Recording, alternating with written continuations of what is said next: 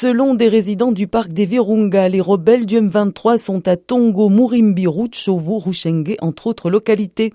Cette ancienne rébellion Tutsi qui a repris les armes fin 2021 s'est emparée de Bunagana en juin, à la frontière avec l'Ouganda, et a repris l'offensive le mois dernier après une accalmie de quelques semaines.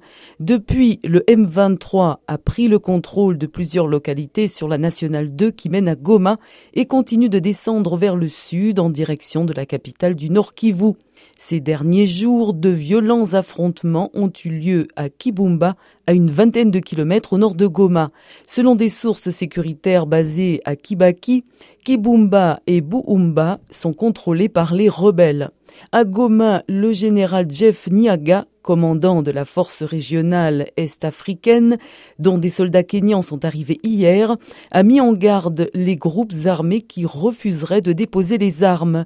Un appel consécutif à celui de l'ancien président kenyan Uhuru Kenyatta, facilitateur de la communauté des États d'Afrique de l'Est, lors de sa visite à Goma en début de semaine.